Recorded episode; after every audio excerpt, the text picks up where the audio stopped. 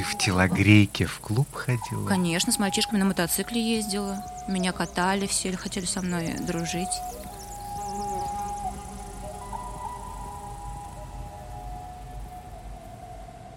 Всем привет! Это подкаст «Тоже Россия». Его ведущие Мария Семендяева и Дмитрий Апарин. И сегодня мы поговорим о музыке. У нас очень давно не было музыкальных выпусков, и мне кажется, что наш самый первый выпуск был посвящен как раз музыке, кавказской музыке уникальной, которую собирает лейбл Red Recordings.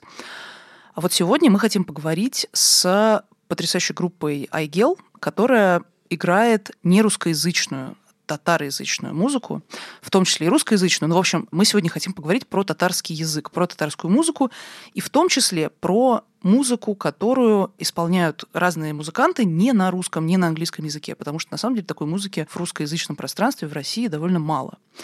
Я хочу сразу сказать, перед тем, как мы перейдем к нашему разговору, о том, что у нас есть очень большая потребность в том, чтобы все наши подписчики ставили нам супер классные оценки на всех наших платформах. Пожалуйста, сделайте это, если вам не сложно, потому что тогда наш подкаст э, сможет услышать гораздо больше людей.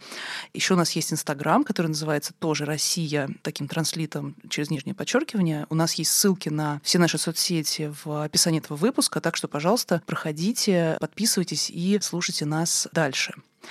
В общем, теперь давайте мы поговорим о том, зачем мы здесь сегодня собрались.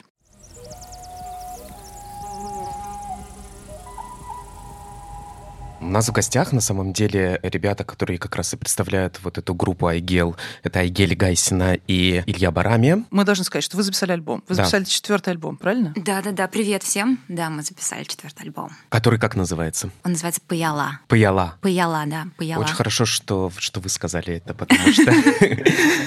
Потому что я боялся, что я, я не там поставлю ударение. Как это переводится? Паяла — это стекло, осколок стекла. Паяла еще называют пиалку, но как бы у нас альбом называется «Стекло» все-таки.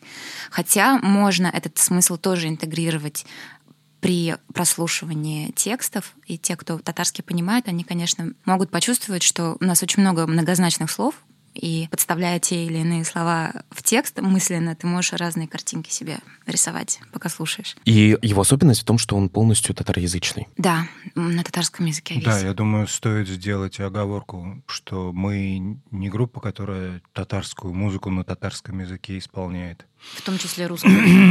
А в том в том числе и русскую. Нет, в том мы- числе мы и татарскую, и в том Мы числе и обычная русскую. русская группа, но Я грузина, я есть, татарка. Да, есть у нас песни на татарском языке, и вот сейчас вот четвертый альбом так получилось, что на нем собрались песни только на татарском языке. Это, в принципе, было для нас и эксперимент, и ну, некий вызов. Мы не знали, чем это закончится. Кому нужен здесь альбом на татарском языке, непонятно было до того, как мы его начали записывать. Ну и сейчас непонятно, на самом деле. Но почему? Ну, то есть ведь ну, вроде, вроде татар-то хорошо вроде его много, приняли. татарский язык-то вроде популярный же. А они его плохо знают. Это вот Татары, которые нас слушают, м- плохо знают Много татарский, да. раз выясняли, выступая в Казани, что, во-первых, там мало кто говорит по-татарски. Нет, там много кто говорит по-татарски, только те, кто говорит по-татарски, к нам не ходят на концерты. Они слушают другую Они музыку. Это музыку не другое... слушают. Они другую музыку слушают. Это да. другое поколение? Во-первых, это другое поколение. Во-вторых, почему-то так вышло, что вот только сейчас у нас начала такая инди-сцена появляться, и действительно появились татароязычные. Но она искусственно культивируется все-таки. Я бы не сказала, все-таки это вот поколение, Они- это на мое поколение они- 30 30-летних. Друг с другом так просто сошлись, да? Мне кажется, В просто интересах. просто как-то доросла татарская музыка до того, чтобы что-то уже как-то экспериментировать начинать. И вот сейчас и еще 20-летние сейчас подтягиваются, они делают классное, начинают делать классное музло. А через 10 лет это все сойдет на нет, потому что вырастут наши десятилеточки, у которых татарский язык обязательно в школе отменили. И тогда его вообще могут ну, реально начать все забывать, потому что катастрофа, на самом деле, с языком вот сейчас, вот в эту минуту происходит. И сейчас мы просто можем наблюдать вот эту отложенный звук где-то во Вселенной прозвучал, а до нас он докатился через тысячу лет. И вот тут приняли вот такую поправку, она на самом деле адекватная поправка, но ее не обложили механизмами для сохранения все-таки языка для татароязычных людей. И вот аукнется через 10 лет, когда подрастут те, кто, кому его не дали просто в школе. Я сделал просто маленькую ремарку о том, что это закон, который был принят э, относительно недавно и который вызвал большую бурю на самом деле в Татарстане. До сих пор, до сих пор э, скандалы и, под каждым... И, безусловно, до сих пор скандалы, и он связан с тем, что татарский язык перестал быть обязательным для изучения в средних школах э, республики. Да, да. И русскоязычные дети и их родители очень сильно счастливы, наконец-то, потому что действительно, когда у тебя обязательный язык, который ты не понимаешь, нафига тебе нужен, и он забирает часы у русского, который ты не можешь углубленно изучать, ну там как бы такие уже нюансы есть, да, и что ты, может быть, не сможешь какие-то там экзамены сдать, если тебе хочется уехать вообще из Татарстана если ты не связываешь себя вообще с, с Татарстаном. Но из-за того, что половина детей отвалилась у татарских преподавателей, которые преподают татарский, получилось, что собрали в одну кучу всех, кто остался. Это и русскоязычные, которые хотят изучать татарский, и татароязычные. А на кого равняются, когда тебя чему-то учат? То есть татарский начали, в общем, изучать как иностранный, даже носители. И вот как я учила татарский, я учила его углубленно, у меня была татарская литература, пунктуация, грамматика, книги мы читали, сочинения писали такого просто уже нет. И моя дочка, которая не знает татарский, она вообще сейчас пошла в школу, в которой вообще татарского весь класс отказался. Ну, это гимназия, в которой решили на русский упор сделать.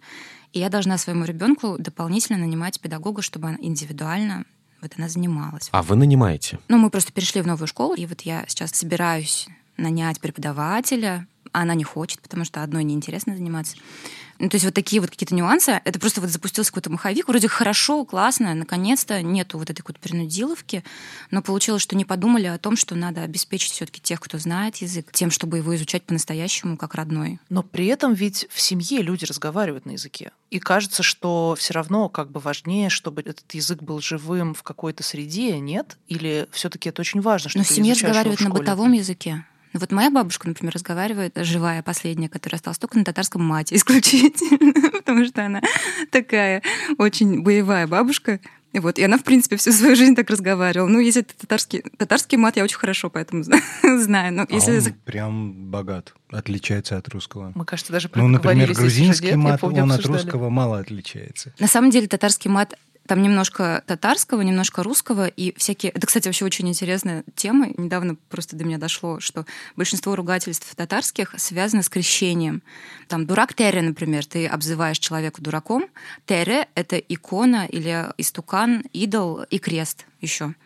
А, Щукунгансың мәлі? Ты что, рехнулся? Ты что, оборзел, офигел? Это ты что, покрестился?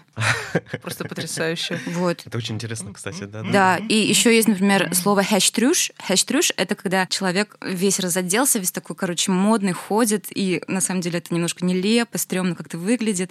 Это крестоносец. Хэштег ну, это не ругательство. Есть против кого, как бы. Да, и самое прикольное, что русскоязычные, Ругаться. кто живет в Татарстане, они эти слова тоже как бы иронично уже используют сами. И понятно уже весь этот подтекст. Даже люди как бы и не знают толком, что это такое на самом деле. В другом контексте не используются. Еще как бы используются, конечно, когда это научные статьи пишут или истории. Ну, это очень как бы забавно, что такая была сильная обида вот тогда, когда Иван Грозный крестил татар, что они, короче, вот это все превратили в мат. Ну, кстати, вот, мне кажется, что ваш последний альбом «Пыяла», угу. да? Правильно и, я да, говорю, да? Да. Я послушал все песни. И они мне я нет все... все, к сожалению, еще. Я все послушал, и они мне все очень понравились. Правда, действительно. Ну, какие-то больше, какие-то меньше, какие-то в большей степени задели тебя. По ритмике, по напору, по фонетике, по языку. Вот, но он, в общем, о том, насколько я понимаю, о семье, о родителях, о любви. Вот о некоторой трансляции любви, о передаче любви через вот или вы лучше... Это ты в пресс-релизе Я в пресс-релизе это прочитал, но я прочитал перевод одной песни про отца. Угу. Вот. Про сына, наверное.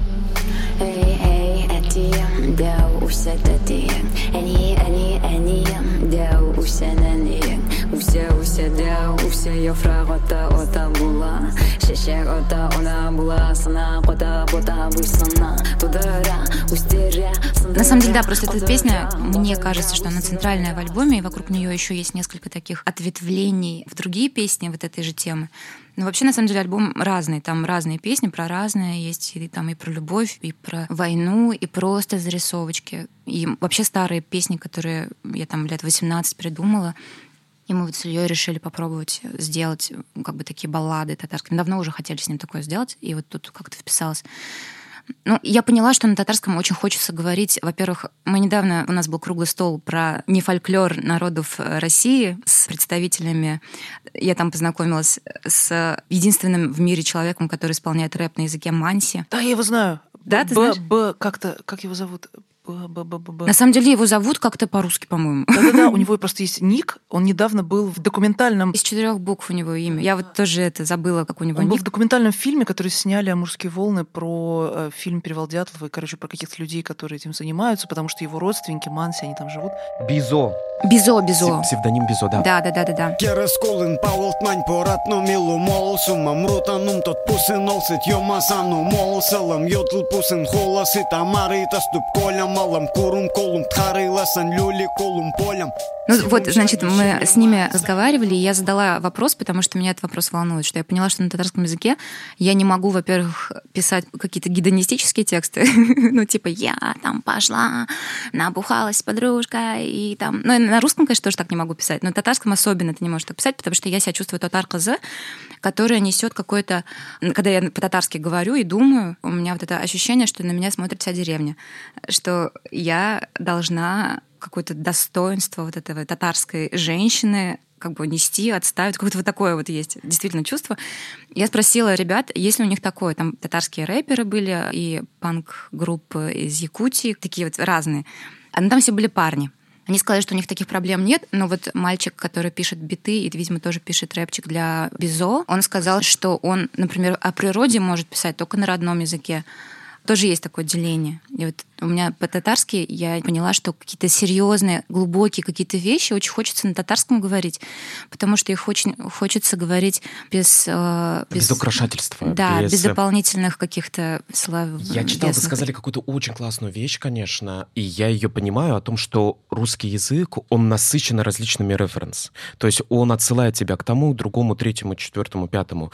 Довольно сложно сказать без пошлости по-русски абсолютно такую ясную, прямую мысль, потому что ты можешь укатиться либо туда, либо сюда. Твоя мысль может быть неправильно интерпретирована в связи со стилем. А по-татарски легче, насколько я понимаю, вам сказать какую-то ясную, более прямую мысль, и она не будет звучать сентиментально, пошло или пафосно. Потому что по-русски очень страшно, что в какой-то момент как бы какие-то слова будут звучать либо сентиментально, либо пошло, либо пафосно, либо патетично. Ну да, примерно вот такое у меня чувство, что действительно, когда по- по-татарски пишешь какие-то простые вещи, они еще сильно, пока сильно очень отзываются. То есть ты говоришь там «я тебя люблю» по-татарски в песне, это звучит звонче для души, чем по-русски. По-русски, когда в песнях там такое что-то поется, это какое-то вот оно немножко... Ну, я тебя люблю, это, конечно, такая уж прям, как бы, наверное, плохой пример. Но есть какие-то фразы, которые действительно, вот ты говоришь по-татарски, и у тебя прям, ну, нифига себе, какой вот ты чувствуешь, что в этом какая-то мысль заложена глубокая. Это как вот, наверное, эти хайку там тоже, там такие вот эти строчки, так вроде посмотришь на русском, наверное, это симпатично. Наверное, на японском это совершенно по-другому звучит. Хайку это японское? Да, это японское. А у вас, у вас, Илья, какое восприятие татарского без понимания татарского? Я спокойно отношусь. Ну, как сказать спокойно?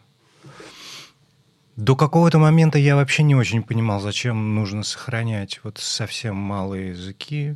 Я не вижу в этом какого-то большого смысла, кроме научно-археологического. Ну вот есть какие-нибудь там вепсы, которых осталось Меньше тысячи. да. И этот вебский язык, ему осталось, ну, лет 20. И чё? Он не разовьется, на нем никто не пишет художественную литературу, на нем никто не поет. Ну, то есть хорошо сохранить какие-то там народные песни. То есть там есть специалисты, которые пытаются, лингвисты, которым важно, как он, куда, зачем произошел. Но мне он, в общем, не сильно важен. У меня важный вопрос. Но есть такой момент все-таки. Вот, например, если мы говорим, я мало знаю, к сожалению, про Грузию и про грузинские языки, да, но, например, есть такое понимание, что вот есть в России Дагестан, например. В А я вот Дагестане- мингрел. А, а мингрелов вот есть отдельный мингрелы, язык. у них Грузин отдельный язык. мингрела не понимает. Да, ну, да. То есть, Ну, то есть- вот, вот как бы вот Но это кому это специфика. интересно? Но ведь эта специфика отражает самоощущение. В Дагестане ведь эти разные языки, две семьи живут в двух разных деревнях, аулах, и они там друг друг от друга, не знаю, в 15 километрах, а они разговаривают на разных языках. Но я утрирую, потому что они исторически очень мало общались. У них вообще была совершенно разная жизнь. И получается, что этот язык отражает их мировоззрение, он отражает какие-то отдельные важные для них самих вещи. То есть язык становится как бы в том числе инструментом самоощущения, самопознания какого-то. Вот для вашего самоощущения не важно знать, как что-то называется на каком-то языке. Нет этого чувства, что это придает какое-то другое звучание вообще Придает, но если ты, если ты знаешь этот язык. Ну, хотя бы как А звучит. так просто не очень. Я понимаю, о чем вы говорите, прекрасно. Мне кажется, тут есть такой момент... Нет, я поэтому... Дайте я оправдаюсь. Я сейчас Давайте, гадости оп- наговорил, на самом деле. Я Ну, как бы это, я не такой. Вот, просто татары, во-первых, это очень большая и важная часть культуры, которая действительно очень зря забывается. Очень зря. Это очень огромная, связанная с нами область жизни. Для меня было шоком. Я думал, они все знают татарский прекрасно и хуже говорят по-русски. И для меня было шоком, что, оказывается, никто не понимает, что Айгель поет. Мне, мне очень красиво. То есть вот эти вот баллады, когда я первый раз услышал, очень красиво.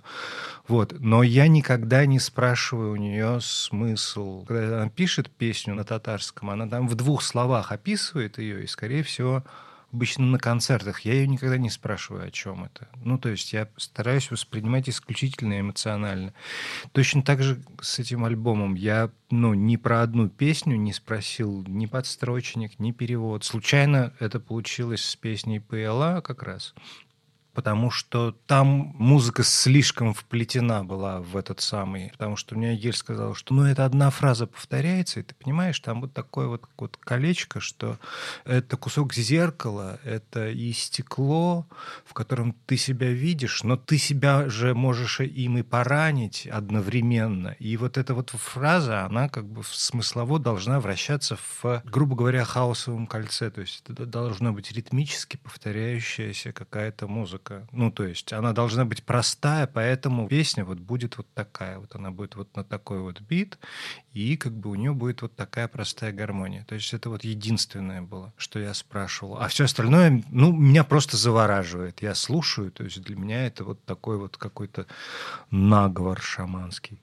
И когда альбом уже вышел, я прочитал подстрочник, и я очень рад тому, что я не знал о чем эти песни до того, как я начал писать музыку. Я это, кстати, недавно обсуждал. Потому что перевод убивает магию? Вот я бы по-другому сделал, я бы подстроился. Под я смысл. бы как-то, да, я бы смягчил, потому что они оказались такие женские, такие слезные, такие как бы лиричные. Я бы не смог так колко и агрессивно местами все это сделать. А оно работает именно, я считаю, именно потому, что там контраст, что на самом деле оно кажется таким. Айгель никогда не пишет там просто сопливые баллады какие-то. Ну, то есть они всегда имеют некую остроту, которую мало кто видит, вот, а которую стоит подчеркивать, потому что это достаточно глубокая поэзия, и эту глубину стоит подчеркнуть контрапунктом. Какое у вас восприятие татарского, как, как у музыканта, эстетическое восприятие татарского? Потому что, например, я не понимаю татарский, но он ласкает мне слух. Мне приятно слушать татарскую речь,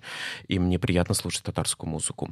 Условно, и она совсем по-другому. Если ту же самую песню спеть на русском языке с теми же самой мелодией, с теми же самыми словами, но только на русском языке, это будет другое. Условно, с грузинским пример. Я не знаю грузинского. Я очень люблю грузинскую музыку, я очень лю- мне ласкает слух грузинский язык. Вот, И это когда- народная музыка. Нет, не народная, даже дело. эстрадная или, или всем известная. Эстрадная? Ты любишь эстраду? Нет. Я люблю... Эстрада везде говно. Ну, Эстраду бы- с Димой. Я, я о другом немножко, ну, например, всем известная песня, да, «Расцветай под солнцем, Грузия моя». И когда, Нет, и она поется, ну, это суперизвестная песня, там Тамара Гверцетели, все э, друзья. В общем, она поется на двух языках часто на каких-то концертах, и когда она поется на русском, там нету какой-то силы, там нету какого-то Ну, не сцепления музыки и языка. Когда она поется на грузинском, то ты просто думаешь, о боже, какая красивая песня. Marea usheno, sicockle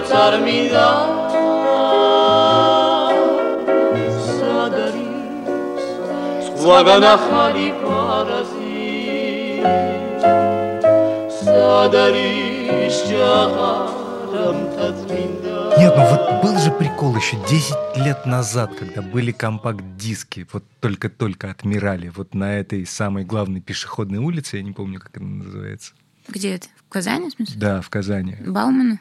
Наверное, да. Там был магазин, где как бы вот всю русскую эстраду перепевали на татарском. Это просто ржач. Ну, то есть это, это просто оттуда как бы везли туристы, чтобы ну, поржать, потому что это реально очень смешно. Я вот так вот воспринимал татарский язык. Ржака. Я никогда не слышал его вот, вот ну, в серьезном исполнении. В серьезном исполнении всегда все, все интересно. Можно я историю расскажу? Мне вот она очень важна для альбома, для вот насчет мягкости и плывучести э, языка. У Артемия Лебедева есть такой новостной блог, где он просто ругается матом и рассказывает новости. Вот, в конце какого-то новостного вот такого вот выпуска он вставил, говорит, а я вот сейчас вот съездил на остров Тикси, ну вот карантин, ехать никуда нельзя, вот можно было устроить себе путешествие на Тикси. Туда судоходный период длится два месяца, потому что там замерзает нафиг эта река, по которой тут, туда можно добраться, аэропорта там просто нету. Ну, что-то типа того. Вот. И он говорит, там в конце будет, я просто дам пейзаж, покажу, как это выглядело с борта парохода. Вот. И он дал этот пейзаж под музыку местных рэперов. Что там за язык? Я даже, ну, то есть он говорил, но я даже не запомнил эту народность. Вот когда Айгель прислала мне демо песни на Чармалай, это, я говорю, это классика удмуртского рэпа. То есть она взяла самый тупорылый какой-то минус и начитала туда жесткий рэп.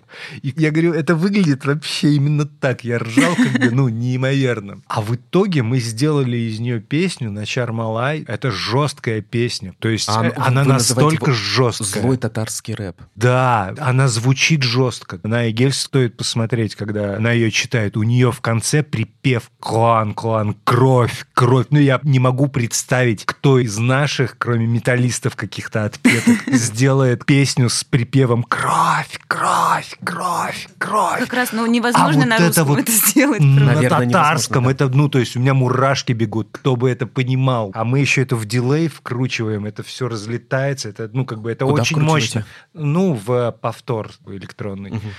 Вот. И, ну, то есть он разный, какой ты его сделаешь, какую-то эмоцию хочешь выразить. Вот. А у нее всегда очень богатые эмоции. Ну, язык как музыкальный инструмент в некоторой степени такой тоже. Да, поэтому мне очень приятно работать с татарским языком, потому что в ее руках, так скажем, он расцветает. В руках в моих.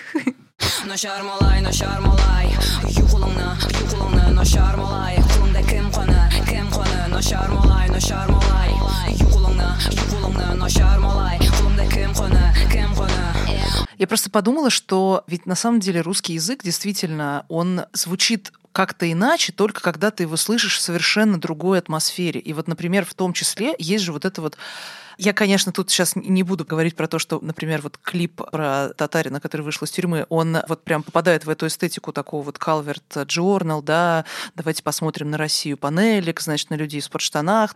Есть определенный внешний вид на Россию, где мы видим вот таких суровых чуваков, знаешь, каких-то гопарей, которые там всех отжимают там что-то в подъезде, но при этом Отдельная история про Да, этот но- клип. А мой парень непростой, он сидит уж год шестой, у него пуля в пушке для твоей черепушки. А мой парень татарин, в любви авторитарин, у него пуля в пушке, ты у него на мушке. Я к тому, что на самом деле, во-первых, он на русском, но его посмотрело огромное количество людей, которые, мне кажется, не понимают русского. И при этом они его заценили. Им показалось, что это очень круто, потому что он такой ритмичный, он такой красивый, там настолько понятно то, что человек опасный, и не надо с ним связываться, и при этом песня про то, что это какая-то такая романтика. Ну, в общем, это, это довольно круто сделанный клип великий вообще. Все это очень классно. Вот я к тому... Но я к тому, что и русские, знаете, вот есть люди, которые бьют себе русские татуировки, но которые вообще не говорят по-русски. Это японцы какие-нибудь там или американцы. Они же себе действительно бьют все эти блатные Купола. татуировки, да, которые дико популярны, и там написано что-нибудь типа котик, там, не знаю, ну, ну, ну как бы при этом там какой-нибудь, ну, не знаю, ну, купол нарисован на бит, да, но при этом человеку кажется, блин, кириллица это круто, кириллица это что-то очень жесткое, это такое Ну, что-то это референс жесткое, да, да. Правильно, правильно, да. Когда перенос культур. Не, я к тому, что почему вот этот удмуртский рэп, он не популярен так, как вот татарин хотя бы. Он сделан... Мы не ругаемся матом? Он сделан... Можете. Он очень плохо сделан. Он просто калькирован. То есть, когда ты берешь кальку и плохо читаешь на родном языке, какой бы он ни был родной, это не работает, потому что это, в принципе, плохо Ну, само собой, сделано. это очевидно, так же, да. как вот вас не интересует польский или чешский рэп? Вот вы хоть один можете вспомнить? Хотя бы одного. И никогда не вспомните венгерский, там, славянский. Ну, потому что они берут кальку, там нету такого человека, который бы сделал из этого вот что-то вот какое-то произведение искусства. А я считаю, что мы не то чтобы произведение искусства сделали, но, по крайней мере, это звучит современно настолько, что нас в Европу приглашают вот люди, и нас покупают много людей из Америки, потому что они это чувствуют. Вот это же чувствуется и в клипе «Татарин». Мы это туда вообще не вкладывали, мы думать не думали. Ну, мы вообще не думали, мы музыканты, мы этим не занимаемся. Мы не думаем. Музыканты не думают. Вы не вкладывали что туда? Вообще ничего не вкладывали. Это все придумал режиссер. Я когда увидел клип, я испугался, потому что когда я читал сценарий, я думал, это как бы юмористический скетч. Он идет по и попадает в комические ситуации. Я думаю, блин, будет ржака. Ну, Ералаш. Точно так же, как Айгель писала, это шуточный текст. Ну, то есть там нет ничего глубоко серьезного, там только весь контекст был глубоко серьезный. А вот сама песня, она просто веселая. А вот Илья Соловьев, он умудрился туда вложить вот то, ну, то есть он показал тех гопников, про которых нам много рассказывали, но на самом деле их всегда показывают вот как в передаче «Наша Раша». Ну, это не образ гопника, это образ какой-то просто Комичный? комедийный передел на самом деле. А на самом деле это культура, это культура довольно страшная. И вот тут она вдруг сквозанула, и поэтому она произвела такое впечатление, что ее все узнали. Неважно, какой язык, вот как фильм «Ненависть» Кассель. с Касселем один из Мгм. первых. Ну, Да. то есть он же на весь мир прогремел, потому что в каждом городе, в любой стране узнал вот этот образ жизни. Да, безусловно. И тут что-то произошло. Я своего одноклассника в этом Гоше узнал, я ужаснулся. То есть я понял, что он страшный. Я знаю его судьбу. и Он именно так и жил несколько лет, что вот он бах, а потом опять на 10 лет. Он выходит и вот так вот действительно себя ведет. И то есть я знаю, насколько это страшно. То есть для меня это вообще не смешно было. Это именно то, что произошло со мной, когда я смотрела, например, фильм «Горько». Потому что у меня, понимаете, ну да, вот есть люди, которые искренне его ненавидят и считают, что это просто ужас. Потому что они были в этих обстоятельствах, потому что у них была эта свадьба. Ну, то есть я- я- был, но мне кажется, он очень смешной. Ну, мне вот тоже кажется, но я помню, что я пришла на работу, и там величайший, замечательный, значит, дизайнер Гриша, которого я прекрасно знаю, он такой суперинтеллигентный молодой человек, но вообще он из Торжка. Мы что-то с ним обсуждаем. Я им рассказываю про фильм. Я говорю, представляете, какой смешной фильм. Там вот это все, знаете, такая свадьба, вот там ха-ха, родители там хотят что-то да в ломбарде кольцо купить там и так далее. Ну и что-то рассказываю, они говорят, Маш, это не смешно. Как бы. Я это смотреть никогда в жизни не буду, потому что это ужас просто. Но это просто вот какие-то триггеры наши здешние, да, то есть понятно, что это все работает. Я, кстати, вот прям вот продолжая эту тему, я хотела сказать, что, конечно, в принципе, я про это не знаю, Дима вот прочитал, что вроде как есть какая-то большая популярность ваших песен у людей, на которых вы даже не рассчитывали. Которые сидят. В тюрьме сидят, Или да, или охраняют. охранники. Вот вы вообще могли себе представить, что это будет так популярно? То есть это же не Стас Михайлов или не Елена Ваенга, да, это же что-то такое вот совершенно, это же вы не рассчитывали ведь, а, что это будет а, как бы вот подобного рода популярность. Но мне кажется, что когда нам пишут сообщения ВКонтакте, обычно это происходит из тюрьмы или пишут те, кто охраняет. Во-первых, я думаю, что все-таки мы просто поем о том, о чем они очень хорошо знают, и они чувствуют, что да, То есть, когда ты рассказываешь людям, которые не могут сказать, но есть люди, которые не могут говорить, они делают и не могут Но говорить. чувствуют при этом что-то. Да, и когда за них говоришь, я это ощутила. Последний раз у меня были какие-то такие моменты, что я не могла что-то сформулировать, и я нашла какой-то там стишок. Я не люблю поэзию, на самом деле, я не люблю читать стихи, потому что у меня обычно все внутри у самой, я сама себе все придумаю, сама себе отрефлексирую. А я нашла стишок, и я почувствовала, что люди чувствуют, когда они слышат, когда кто-то за них все рассказал про них. И еще второй момент, наверное, это то, что все-таки действительно сейчас очень разнообразным стал контингент в тюрьме в связи с тем, что очень много сидят по наркотикам. По наркотикам, да, А по наркотикам там разные сидят. Там сидят и такие, которые должны сидеть. Слишком много интеллигентных людей Да, да? да. Ну, То есть там сидят люди, которые, ну, может быть, действительно должны там сидеть, потому что по закону они не должны были делать то, что они делали. Но я считаю, что надо декриминализовать все. Наркотики бывают разные, тоже там вообще отдельная тема, но я просто к тому, что там появились люди, которые не слушают ваенгу, они слушают какую-то актуальную музыку, и читают они актуальные книги. И я лично таких людей знаю. А вот эта эстетика классная, яркая, иногда немножко утрированная российская мрачная эстетика со снежными полянами, кортежами из внедорожников, серое небо, зима и все остальное, или э- эстетика окраин, эстетика гопников. Вот все, что Маша описала двумя нерусскими словами «Calvert Journal», вот, то, что... пожалуйста, кто этим занимается в наше время? Ну да, кто этим? Только Calvert Journal этим занимается. Ну, то, что, э, то, что отзывается у эстетизированного Они тоже написали когда-то. Да?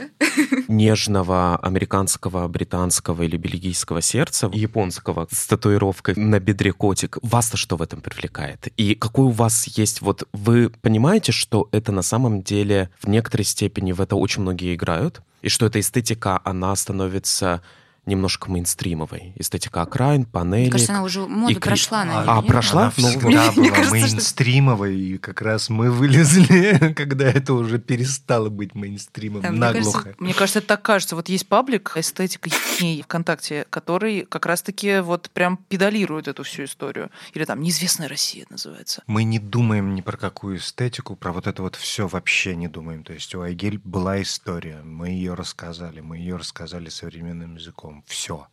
Постфактум мы понимаем, что... Ага. То есть постфактум я понимаю, что шансон сейчас занимается херней, потому что он не рассказывает правду.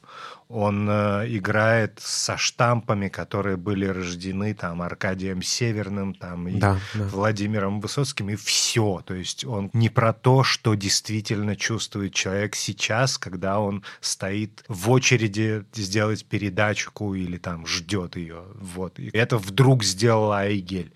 Это для нее не подарок был, и для меня нифига не подарок. Просто так сошлось, что ну, раз уж так, то это надо сделать. Это надо сделать красиво. Ты же пишешь о том, что ты знаешь. Если я выросла в набережных Челнах, где ничего не было, но ты пишешь о том, где ты родился, что ты делал, и что... И тем более вот эта вся романтизация вот этого какого-то оборотной стороны. Это к там- Нурминскому вообще. Нурминский, он тоже... А, а что ему еще делать? Он де- меня газует. он в деревне вырос. А- И- а- Альберт Нурминский, да? Да, он... э, Это Он же... же по-татарски У него делал офигенный, татарскую, офигенное музло на татарском. Я пел. узнала это потом, после того, как услышала его на русском. Потому что он То есть был она не даже так меня популярен. убедила, что его татарский — это круто, потому что я слушал на русском, думаю, ну, привет, все ну, понятно он с такой тобой. прям, конечно, на, чувак. а, ауежный чувак, конечно. Но Вот, но когда ты- я услышал вот этот татарский, в то этой деревне, бы... ты же ее любишь. У тебя плохая мама была злая, и папа твой был вообще не ахти. Ты их любишь? Любишь. Ты все про них расскажешь, как есть. Но от этого любовь-то твоя никуда не денется. Ты рассказываешь, как есть, да, вот, ну, было так вот. У этого там были менты, на него газовали, он там бегал у Нурминского по своему поселку, я не помню, откуда он, из Нурмины, Нурминск, не знаю, короче, где он там родился, но у него просто классный татарский говор наших мест, там, где я вот родилась, он для меня очень близкий. Потому что вот где Казань, там немножко они по-другому говорят, не так близко для меня, как Нурминский читает. Он по-татарски зачитал я сразу вспомнила, как мы в клуб в деревне ходили с девчонками, с мальчишками, в телогрейках. Они баллонами пиво покупали в магазине. У него вот такое было детство, у него была такая юность. Сейчас он там постарше становится, ты начинаешь по-любому это любить, что бы, как бы это со стороны не выглядело. А кто описывает? Нурминский описывает, может быть, в некоторой степени ретроспективно и с ностальгией.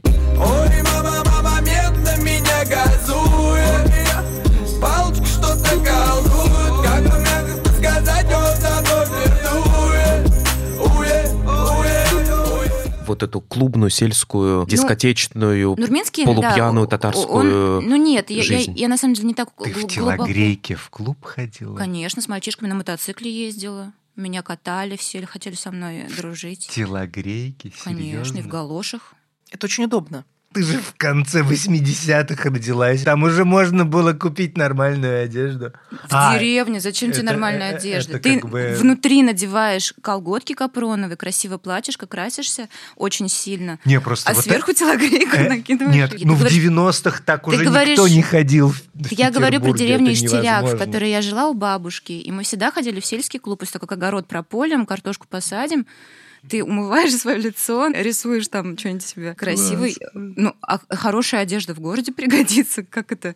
Ну, просто вот есть этот Саша Траутвейн, такой вот модель, такой парень, у него на лице набито что-то «проснись» или что-то такое. Ну, в общем, короче, довольно сейчас популярная инстаграм-фигура, и у него взяли интервью сейчас для Блюпринта, где он рассказывает, что он в 2000-е, десятые годы он жил в бараке деревянном с э, туалетом на улице и так далее, так далее. И приходили какие-то вчерашние зэки, друзья его дяди, отбирать у них телевизор. Ну, то есть для меня это лично тоже звучит, честно говоря, как какой-то фильм из 90-х. Это не похоже на 2010-е годы. Мне-то кажется, что вообще-то уже как бы все прошло, а на самом деле никуда это не делось. Мы расслоились, Мы и все расслоились, страты да. одновременно существуют. Да, абсолютно, да. абсолютно. Да, все все это существует до сих пор. Это ведь истории, которые совершенно сейчас, вот одновременно с нами, кто-то живет в этом бараке на самом деле. И поэтому, мне кажется, в этом-то и секрет, Я как в бы... Красноярске не такое видел. Вот. Красноярск вообще жесткий город. Просто вот лично мне кажется, я вот, к сожалению, не из деревни. Я вот действительно выросла в Москве, и, может быть, если бы я была из деревни, у меня был бы какой-то такой вот образ, к которому я могу стремиться, какой-то такой Аркадии, небесной деревни, в которой всем всегда хорошо, и я бы о ней мечтала. Но я действительно выросла в Леонозово, где вообще не очень приятно. А есть у тебя, вот действительно, я сейчас подумала, у меня вот есть небесная моя деревня Иштиряк, а у тебя, получается, нету? Как вы живете? Вот У меня нет такие люди, небесной у ко- деревни. которые выросли сразу в центре мира, куда все потом хотят уехать. Но ты Ну, это вырастаешь Леонозово не в центре. своеобразное Леонозово это не центр мира, да и юго-западное тоже на Это самом деле. нонконформисты все. Леонозовская отвратительно. А, группа. видимо, получается, это вот точка, Она короче, куда, куда люди стремятся. Леонозова. Деревень с регионов стремятся же просто в Москву попасть.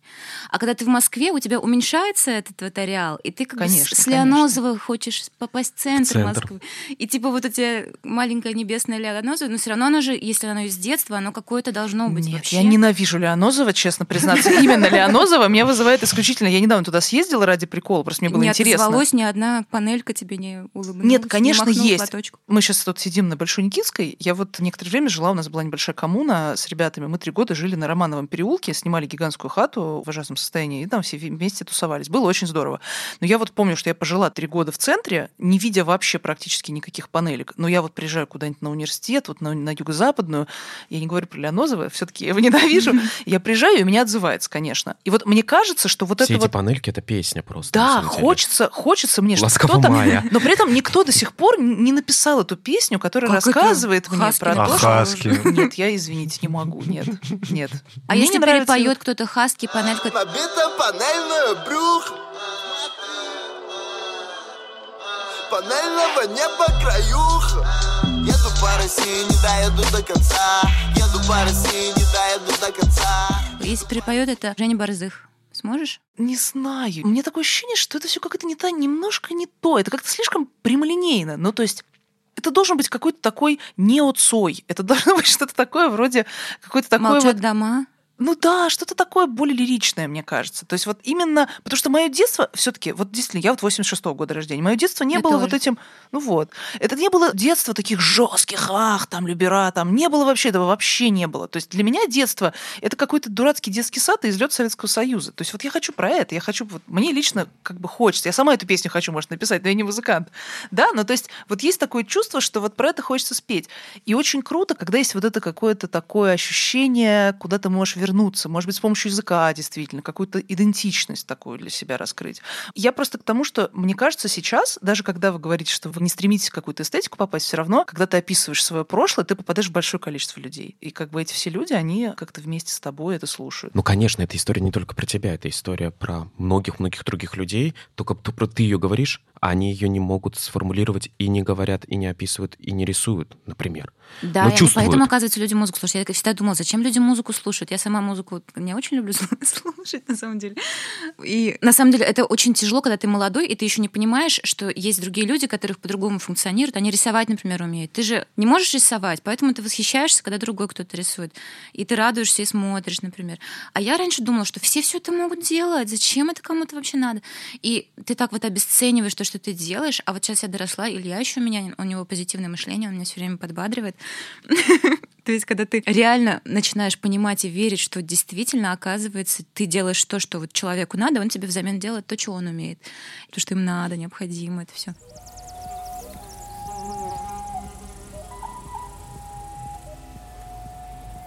Слушай, а вот мне кажется, вы теперь в некоторой степени, может, вы хотите от этого уйти даже. Может, Илья в первую очередь хочет немножко от этого уйти. Вас теперь зовут на фестивале. Вас теперь зовут иногда на какие-то круглые столы конференции, связанные с сохранением языка, э, не русскоязычный, да, не русскоязычный, не фольклор России, там, или еще что-то типа такого.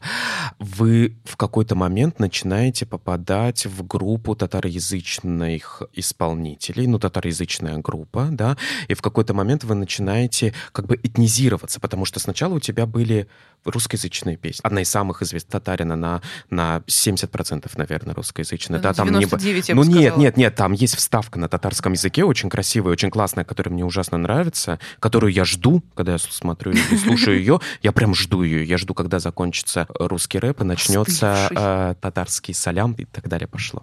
Ну, то есть вы ведь...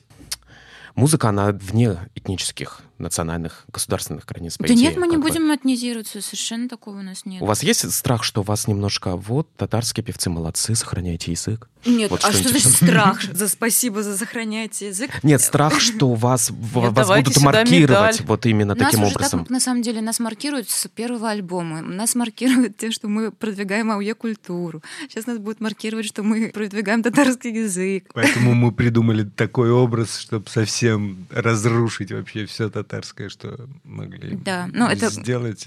Это если музыка такая появится, еще тоже надо сочинить. Мы придумаем русский очередной альбом, или вообще он Илья на грузинском рэп запишет. Он сейчас все говорит, что языки не нужны, не нужны, а потом у него пробьется чакра, поедет в Грузию и насобирает там У нас дома в совершенно другом городе, уже вообще в другом месте, но бабуля перевела, перевезла с собой свои книги. И я помню, что я была маленькая, и у меня был такой книжный шкаф. И вот я с этим книжным шкафом общалась, потому что это был мой мир.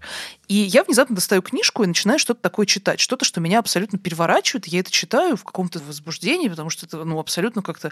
Оказалось, что это был Мусад Джалиль.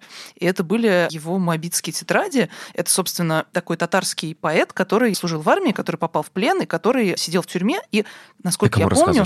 об этом? А, Я всем тем, кто не знает, кто такой Муса Джалиль, и какой-то его сокамерник вынес оттуда его стихи, которые он написал там на какой-то, разумеется, бумажке на татарском языке, я так понимаю, вязью даже, да, и потом их долгий путь проделали до публикации, в общем, это получилась такая вот сенсация, и в том числе, конечно, невозможно их прочитать по-татарски, потому что я не знаю татарского, но даже на русский язык они переведены очень круто, это великий текст, который переведен на русский язык. Ну, то есть я не знаю, насколько он великий, но я бы хотела, наверное, по-татарски его прочитать. Мне кажется, это было бы очень здорово. То есть если бы я могла, вообще я бы хотела знать просто 100 языков. Я бы хотела вот прям на всех на них разговаривать, потому что это огромное удовольствие, мне кажется, вот погружаться в совершенно другую какую-то такую языковую культуру. Это дает тебе другое ощущение мира вообще. Илья, скажи вот на грузинский манер, как ты, мы с кем-то там разговаривали, какое-то интервью давали. Ну, мы просто как раз обсуждали, что когда я говорю по-татарски, я меняюсь, я другой человек. И Илья тоже как-то так он сказал. Скажи как-нибудь, вот как ты говоришь? Я не могу так. Он, короче, он когда начинает говорить как грузин, он реально ну другой человек. Там, меняется. Такой нордический такой тип, короче, а тут посмотри. ин- интонация, как бы, ты сразу начинаешь по-другому вести себя из-за того, что это южный язык. На эмоциональном построен, это совсем по-другому.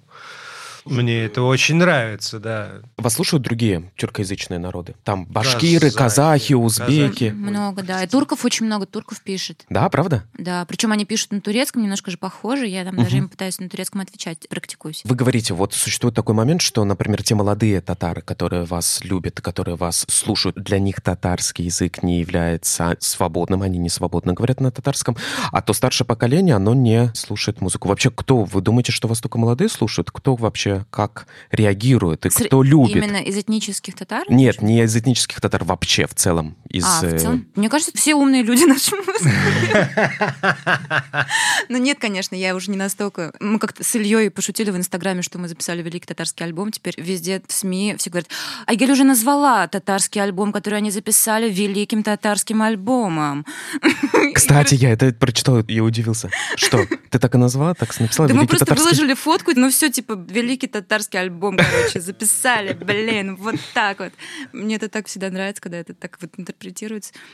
Конечно, мы не думаем, что все умные люди нас слушают, а все, кто нас не слушает, что они все глупые. Во-первых, я чувствую, я знаю, что обычно, когда кто-то любит нашу музыку, из тех, кто приходит к нам поболтать, это очень много людей из креативной сферы, то есть это те, кто Не, ну там барьер делают. стоит. Тупой человек вообще не сможет это слушать. Он просто не поймет. Там сложно все. И музыка, и текст. Там Музыкальный барьер, да? и музыкальный, и э, лирический, не знаю, хороший русский текст, понять историю, рассказанную на такой скорости и с таким повествованием, считай, что он сдал ЕГЭ свой. Ну, так и есть, но просто у меня всегда так было. Я всегда такую Интеллигенция, музыку писал. короче, интеллигенция. Да, а в Интеллигенция, том-то и дело, что. Гоша что, интеллигенция? Как это не интеллигенция, он парижская И что? Ну, это креативный класс, классовая музыка. для Да нет, нет, нет. На концерты приходит теперь в основном молодежь. Поначалу была дичь, конечно. но да, были бы вообще разные. Там чего только не было, да. Там приходили и деды такие, которые стояли около бара, потом приносили блоки сигарет. Вот я хотел передачку передать, но я, чувствую, тебе нужнее. Ну или как бы просто вот как бы там я относила своему мужу, но заодно тебе тут тоже собрала книжку какую-то, открытки. Ну то есть это вот поначалу было. Гопники приходили, гопников очень много. ну, это ушло в область музыкального искусства, какого-то концертного, поэтому приходят в основном молодые люди, которым интересно вот так. Их немного, их сложно собрать. Но вы оба заставили в некоторой степени, мне кажется, московских молодых ребят кричать и подпевать на неизвестном им татарском языке. Ой, это вообще так прикольно. Это такое классное, интересное чувство, когда А зал... вот на неизвестном им английском языке им не впадло? Ну, скажем, нет, Это об уже, скажем так, культурная традиция. Я думаю, во-первых, более известным, с одной стороны, с другой стороны, ну, в Москве тоже много татар. культурная традиция. Может быть, и Я известном согласна. языке, но в любом случае... В Москве, кстати, больше татар на наш концерт приходит, потому что больше просто людей приходит. А- и Короче, есть в Татарстане, я же в Казань недавно переехала из набережных Челнов, и там сразу так завертелось, закрутилось. Просто когда я уезжала из Казани, я давно уезжала, в 2012 году, вообще было тухло, ничего не было, и я вообще была в поэтической больше тусовке, в музыкальной я вообще не... Ну, и музыкальной особо и не было тогда, вот сейчас она расцвела. И вот мы познакомились с Салаватом, стилистом. Он нас просто стилизовал на одной из фотосессий. Это такой парень с такими разноцветными волосами, весь такой модный, примодненный, такой. Вот его как будто вытащили с рейва в Москве и засунули вот так вот одиночно, ну, бросили в Казань. И он ходит один такой. Ему 23 года, и он из деревни Кускей. И он раньше по-русски вообще даже не говорил. Он говорил на татарском языке. Аул Малай — это деревенский парень. В 9 лет он с бабушками, которые выступали, типа бурановские бабушки, только татарские по сабантуям, он там плясал. И вот он... Мы, кстати, одеты сейчас от него. Да, кстати. Очень красиво, очень красиво. Короче, он... Подождите, а как зовут? То есть как здесь- Салават. Его зовут Салават. И у него лейбл Салават. Это не лейбл, он стилист. И у него модели есть, он сделал агентство, единственное первое классное агентство в Казани. У него модельки интересные, фактурные лица. То есть чувак вообще вот вылез из деревни Кускей, и он Париж-Милан сейчас ездит, вот он молодой парень. И я говорю, Слова, ты звезда. Вот никто сейчас пока не знает это, а ты звезда. И он говорит, я понимаю, время не пришло, но я... Он знает, он чувствует, короче. Это так вообще прикольно, что вот эти люди как это рождаются, они рождаются, и все, и загорелась звезда, понимаешь? Даже в деревне Кузькей такой мальчик появляется и становится вот таким салаватом. Он лучший в Казани, он единственный в Казани, который может классно делать. Ну, на мой взгляд, все прорекламировала Слава. Салавата. Ему не нужно ехать в Москву, ему не нужно ехать в э, Санкт-Петербург. Он любит, Ну, он завтра- он живет в Казани. Он живет в Казани, ему нравится, что в Казани такое очень мобильное комьюнити, оно очень маленькое, поэтому любая идея раз-раз-раз собрали там что-то. Он же не музыкант. Музыканту, наверное, тяжело в Казани находиться, ну, в том плане, если ты там какую-то странную музыку делаешь, аудитории не будет, вот будешь ты гонять, как я, например. Ну, ему тоже, конечно, на самом деле там делать нефиг, потому что то, что он хочет делать, это никому там не надо, естественно, там надо нормально какие-то стандартные съемки делать. Вспомнила просто про из деревни Кускей. Она рядом с Челнами, я поняла, что все нормальные люди из Челнов. Вообще Татарка, Салават, я. А еще бренд Outlaw, оказывается, основан был в набережных Челнах, представляете?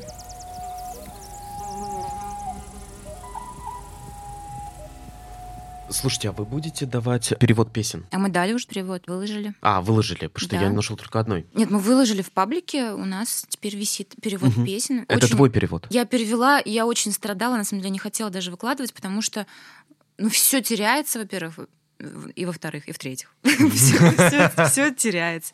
Ну, невозможно перевести. То есть там игра слов, там перетекание. То есть я по-русски так пишу. Я люблю писать так, что когда ты пишешь строчку, у тебя слова, которые слева от слова одного стоят, и справа. Ты можешь это слово приклеить к первому, получится одна мысль. Приклеишь ко второму, получится другая мысль.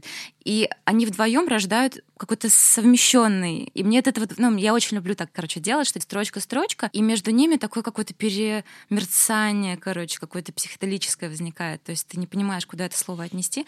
И по-татарски я также написала. И получается, что у тебя строчка идет, и она переходит в какую-то идиому, которую по-русски не переведешь. То есть ты ее по-русски переводишь, но тогда уходят слова, которые там задействованы, потому что, ну, какие-то такие вещи. И я так заколебалась, я понимаю, что и текст убивается просто моим переводом. Думаю, ну нафиг тогда я буду. А с другой стороны, так много просили, и действительно думают, что если людям интересно, и люди просят, они хотят понимать. Ну, подстрочник мне- надо некрасиво. давать. Ну, то есть, да, Не не- запариваясь так вот сильно. Не чтобы- поэтическое произведение, Так я не а просто поэтически, смысл. это я подстрочник пытаюсь. Мгм. Ну, как подстрочник? Я никогда наши тексты я не перевожу художественным переводом, хотя у меня работа такая была, я переводила татарских поэтов, делала стихи русские из татарских стихов. Здесь я категорически стараюсь максимально передать смысл, но его все равно невозможно передать. Просто пытаешься изложение сделать того, что там написано. И, короче, я загналась, выложила, конечно, но со смутой такой на душе, что там все не то. Ну, естественно, будет все не то.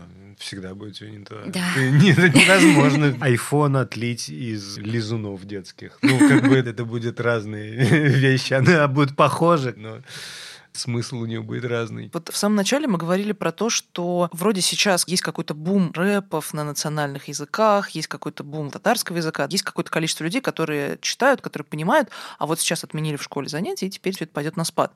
Это действительно для меня стало откровением, потому что мне показалось, что в тот момент, когда у тебя начинается вот этот подъем, когда начинается вот это вот осознание, что давайте перестанем только на русском разговаривать. Россия — это страна, в которой очень много языков, много разных людей. Тут есть люди на таджикском языке могут петь, есть люди, которые на казахском языке могут петь, на грузинском, на вепском, вообще на каком хочешь. Вроде как вот это начинается, и оно не должно заканчиваться, потому что, ну как, все, люди уже попробовали, поняли, что это круто.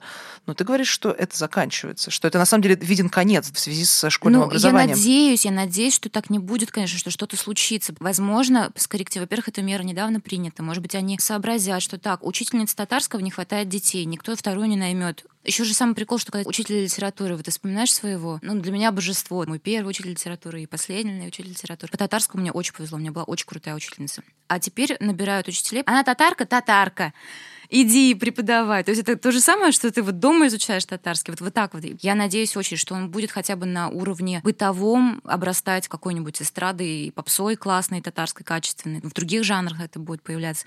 Но качество текстов, например, ты его берешь из школы, все равно. Да не, не будет. Это связано исключительно с талантливыми людьми. Вот если бы не было скриптонита, про казахский рэп знать никто не знал. Ну, количество в Всё. качестве переходит. Да, да, да, да, да, да. Нет, я с Ильей согласен. Количество Количество, в качество, всегда да. переходит в качество. Если ты хочешь иметь очень супер качественных исполнителей и музыкантов, они должны вырасти из бы. тысячи, из двух тысяч, из трех тысяч. Это закон цифр. Но тут есть другой момент, что вообще не важно, на каком языке музыка. Все любят огромное количество исполнителей, которые поют на тех языках, на которых люди их не понимают. Мы далеко не всегда понимаем даже английские песни. Да мне вообще кажется, что Вот. наша эта культура российская. Я всё- просто все время думаю, вот эти вот американцы, какие несчастные они люди. Они же всю эту индустрию производят свою англоязычную. И они всё там все понимают. всегда понимают. Мы-то выросли на их музыке, нашей-то не было никакой музыки. И мы все фантазировали, мы все сами придумывали. Для меня вот это вот придуманный эльфийский язык, на котором мы все подпевали английский, это сейчас там более-менее подросли, которые чуть-чуть понимают что-то.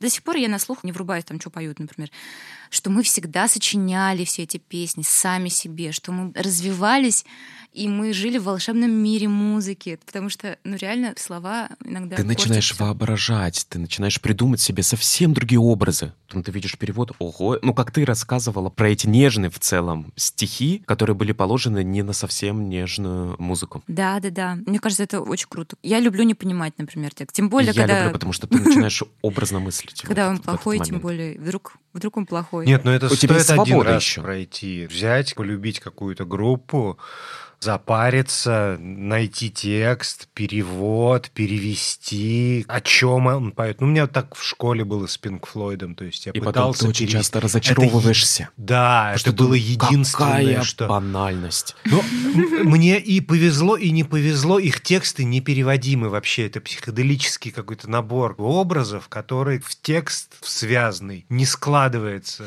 никогда. И вот я несколько лет пытался его как-то вложить.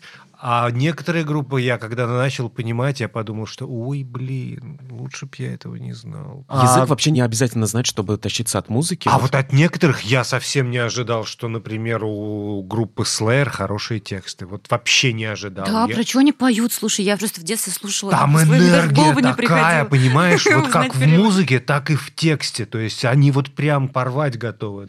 Это очень примитивно и очень зло. И вот эта вот примитивная энергия, она прям хлещет. Слушай, даже группа Мановар, это же безумие. Ты слушаешь их вот эти песни про какую-то безумную войну, которая идет вечно между какими-то людьми, которые там друг друга ненавидят, А но это при этом они такие Толкин, это воины. детская такая да, или сказка. Blind Guardian вообще по Толкину, например, писали свои песни. Я все знаю про это. Ну, в общем, на самом деле очень много, мне кажется, еще вот у нас русская культура, она же супер текстоцентричная. У нас очень много текста везде, и все про это говорят всегда. Мы все постоянно Ну вот, вот, это кстати, всё. да, вот жизнь в этом мире музыки что-то не породила хорошей музыки. Ну вот, сорян. Ну, сейчас-то уже чуть-чуть пошло дело. Да дай время тоже. Развивающееся я, государство я даю время, вот сколько я слушаю музыку. Два вот дня. я- Два дня я- дают. Я с тех До пор... конца недели. Нет, вот со времен Цоя, Наутилуса Ну, я, конечно, дольше даю. И Просто я-то помладше, я тоже далее. Я страдала вот все даю время, все даю, и все Ну вот сейчас-то уже все. Ну, ну, ты, блин, ну наступила музыка. Ну, скриптонит хорошую музыку пишет, хорошую. Да. Ну вот вы русскую музыку не слушаете, кроме того, что сами пишете? Я вообще музыку Нет. не слушаю, потому что я очень устаю в наушниках, и за меня все Илья. У меня все в голове, и я очень страдаю. У меня такое, это какое-то расстройство, наверное, приобретенное. У меня очень, короче, чувствительность сильная на самоповторы, на банальности и на какие-то вещи, которые я один раз уже услышала, мне второй раз уже мозоль, на третий, на десятый мне прям плохо. Так тебе сложно петь Нажать на кнопку play, присылают песню. Я вот вообще обычно не нажимаю, но иногда, когда надо, нажимаю, и такая, опять нет, опять, опять нет. И это прям мучение очень интенсивная боль. Прежде чем ты найдешь свою любимую музыку, ты просто изранишь все свое сердце. Поэтому Не, ну поэтому фильтр нужен из друзей. Когда тебе десятый человек скажет, что вот это вот стоит послушать, тогда может быть, может быть. А может и не быть. Многим нравится монеточка. Вот пусть они ее и слушают.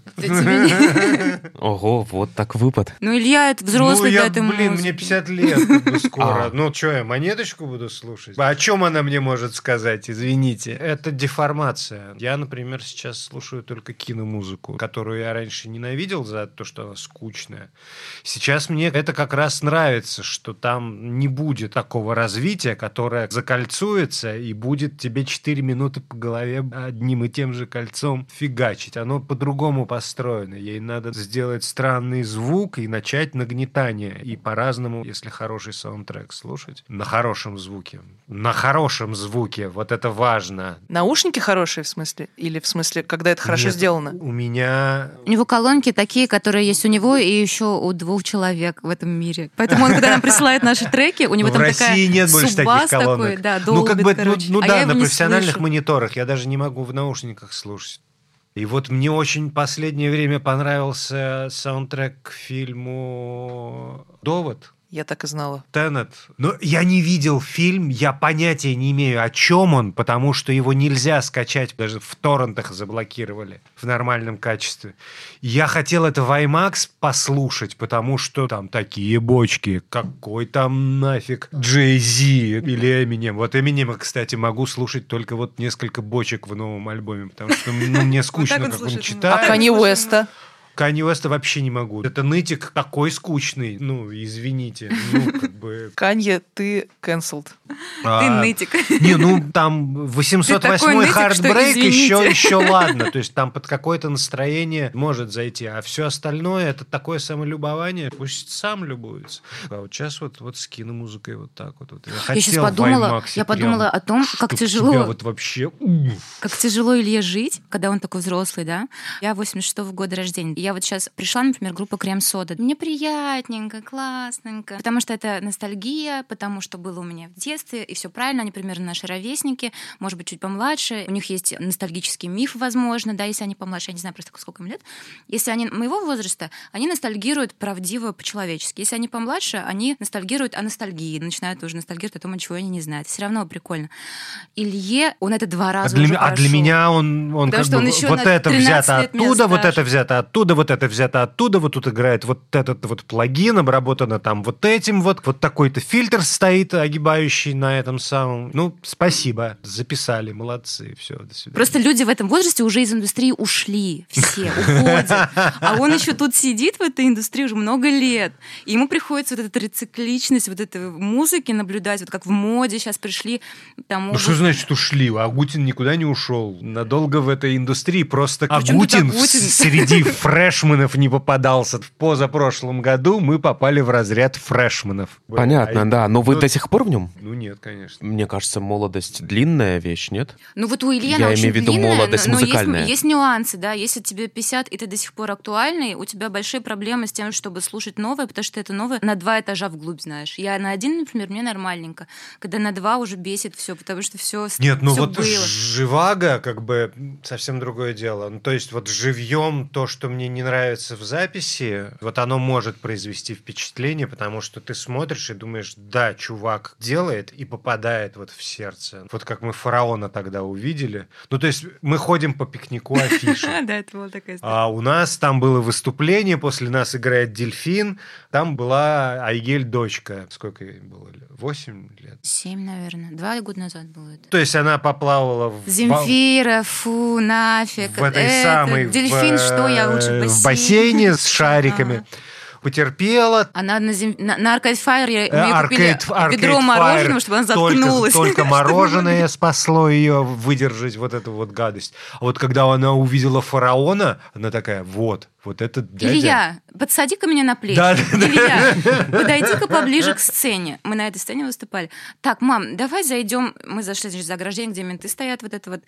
И он висит на заборе. Ну, то есть мы увидели вот эту вот энергию, которая Юную, валит да, со офигенно. сцены, как бы вот это было, ну, это, это было Его круто. держали за штаны, чтобы он не вылетел на толпу, короче. У меня дочка с такими выпученными глазами на это смотрела.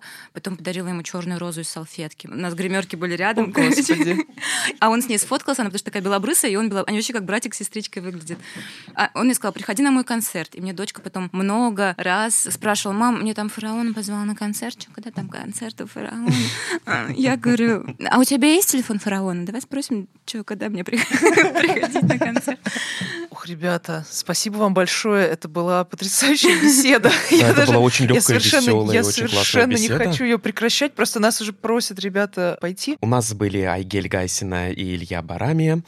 И слушайте новый альбом группы Айгел, который называется... Паяла. Да и старые тоже послушайте. Ну, и старые тоже послушайте конечно, но новые в особенности. Во-первых, все песни на татарском языке, но перевод уже выложен у вас в Вконтактике мы выложили. ВКонтакте, выложен перевод. Слушайте нас тоже, и этот выпуск, и старые выпуски тоже послушайте. Подписывайтесь на наш Инстаграм тоже Россия, и слушайте нас вообще на всех удобных вам платформах. Ребят, спасибо большое, что Спасибо вам большое. Спасибо вам.